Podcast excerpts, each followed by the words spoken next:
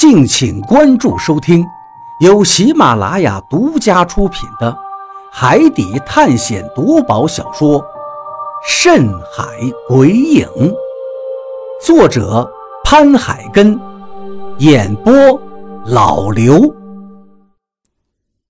第三十八章，元桥岛。众人一听，顿时都被我的话吸引了。纷纷看向了我，比利更是一下子跳到我面前，抓住我问道：“岛岛在哪里？”“就在那个方向，那片灰色的阴影。”我朝前方的海平线一指，转头说：“你看，那像不像一座海岛，或者是一条船？”比利眯起眼睛，顺着我手指方向看去。眉头渐渐皱了起来，似乎并没有看到。于是他又跑进控制室，取出望远镜，再一看，他便兴奋地叫了起来：“那真是一座岛！真的是岛！”我也是一愣，赶紧接过望远镜，再次看去，在望远镜中，那团阴影。比用肉眼看起来清楚许多，那确实是一座海岛，不过因为离得还十分遥远，所以显得很小。这时，张广川他们也纷纷接过望远镜，看完之后都惊喜地问道：“你们说，那会不会就是咱们要找的元桥仙山呢？”比利的脸上满是欣喜之色。喜笑颜开地说道：“很有可能，很有可能。毕竟海图中记载，元桥仙山就是在这片魔鬼三角海域的。现在那里看上去就像是一座岛，所以它是元桥仙山的可能性很大。”船长听到这里问道：“那比利先生，我们直接开过去吗？”比利点了点头，当然，当然要过去看一看。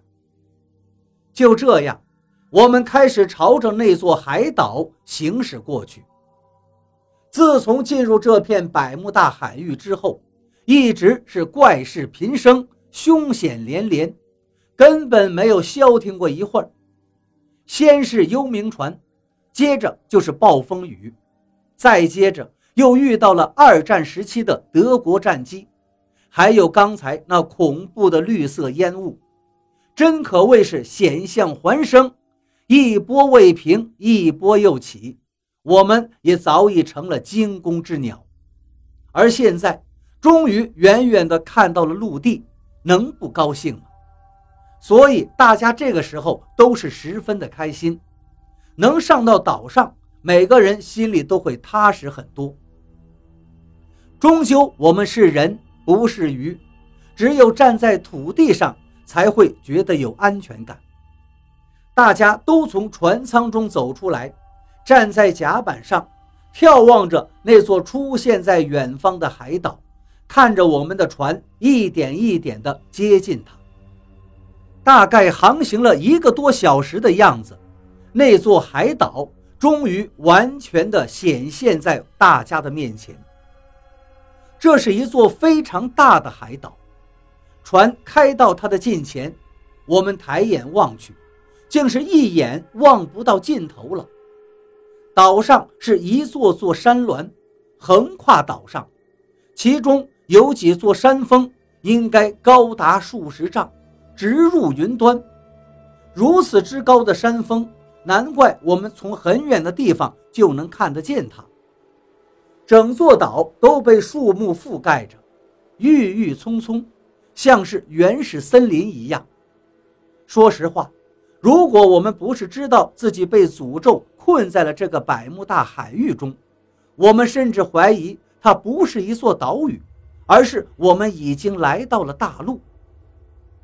比利看到这样大的一座海岛，兴奋地说道：“这可能真的就是我们要找的圆桥了。”我问他为何有这么大的信心，比利说道：“海图中说道：“元桥仙山，高下周旋三万里，其顶平处九千里。”这些记载虽然有些夸张，但是却也可见元桥岛屿之大。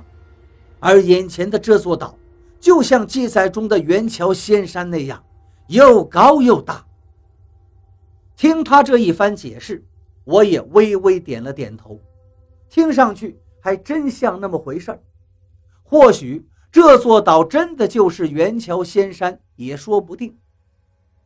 很快，船开到了岛屿山脚下的沙滩附近。比利大手一挥道：“我们上岸。”我问他道：“要不先派几个人上去查看一下？”其他人先在船上等消息。比利笑了笑，指了指前方的大山，说：“这座山那么大，派人上去查看情况，我们要等到什么时候才能知道结果？”一听他这话，我也无言以对了。确实，如果真的让雷森他们去查看情况的话，一走进这大山，没个几天是回不来的。更何况，眼下好不容易出现了一座很有可能就是元桥仙山的岛屿，比利哪能耐得住这份兴奋？当下便说道：“便鱼，你不用太担心，我们这么多人，而且还有枪，就算有野兽也不怕的。”其实，我心里真正的担忧，并不是普通的危险，而是因为我记得。独眼号货轮上的人叮嘱过我们的话，他们说我们中了诅咒，只要不离开海水，我们就会永生，死不了，就像托尼他们一样，即便被打死，最后也会复活过来。可是，一旦离开了海水，死了的话，就是真的死了，再也没有机会活过来。原本我也是不太相信他们说的这个话。但是如今一路走来，发生了那么多的事情，竟然全都一一应验，证明了独眼号货轮上那些人并没有骗我们。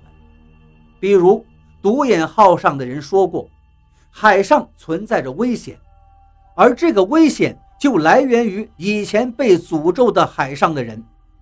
再后来，我们就真的遇到了二战时期被困在这里的战机的攻击。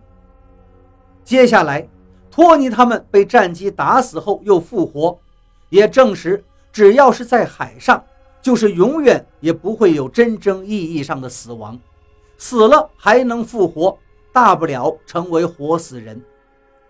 凡此种种，都证明独眼号上的人说的是真的。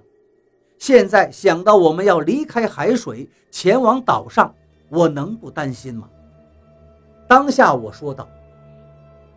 独眼号上的人说的话，你们还记得吗？他们可是说过，如果离开海水，一旦死亡，就无法再活过来了。大家听到这个话，都稍微迟疑了一下，脸上掠过了一丝担心。不过很快，雷森就说：“只要我们小心一点，保住自己性命，不死不就好了吗？”比利也连连点头。对呀，雷森说的没错，只要我们不死在岛上就行了嘛。见他们这么有信心，我也不好再多说什么。